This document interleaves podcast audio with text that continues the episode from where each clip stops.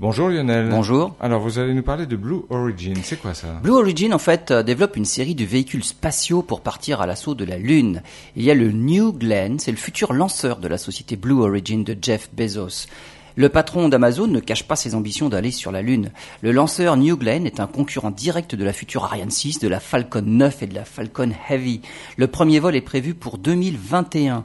Mais outre le lanceur, Blue Origin se penche également sur le module d'atterrissage sur la Lune, le successeur du fameux LEM de la NASA des missions Apollo. Blue Origin envisage de proposer ses services pour développer en partenariat avec la NASA les composants de la future exploration de la Lune. Cet atterrisseur, déjà baptisé Blue Moon, serait capable de déposer 5 tonnes de charge utile à la surface de la Lune.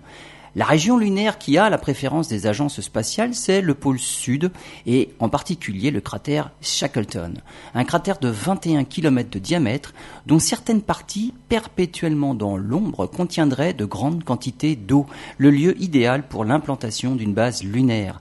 L'avenir de Blue Moon, le module lunaire, dépend des futurs partenariats que la NASA envisage de nouer avec le secteur privé, mais l'idée fait déjà son chemin et une première mission est prévue pour 2024.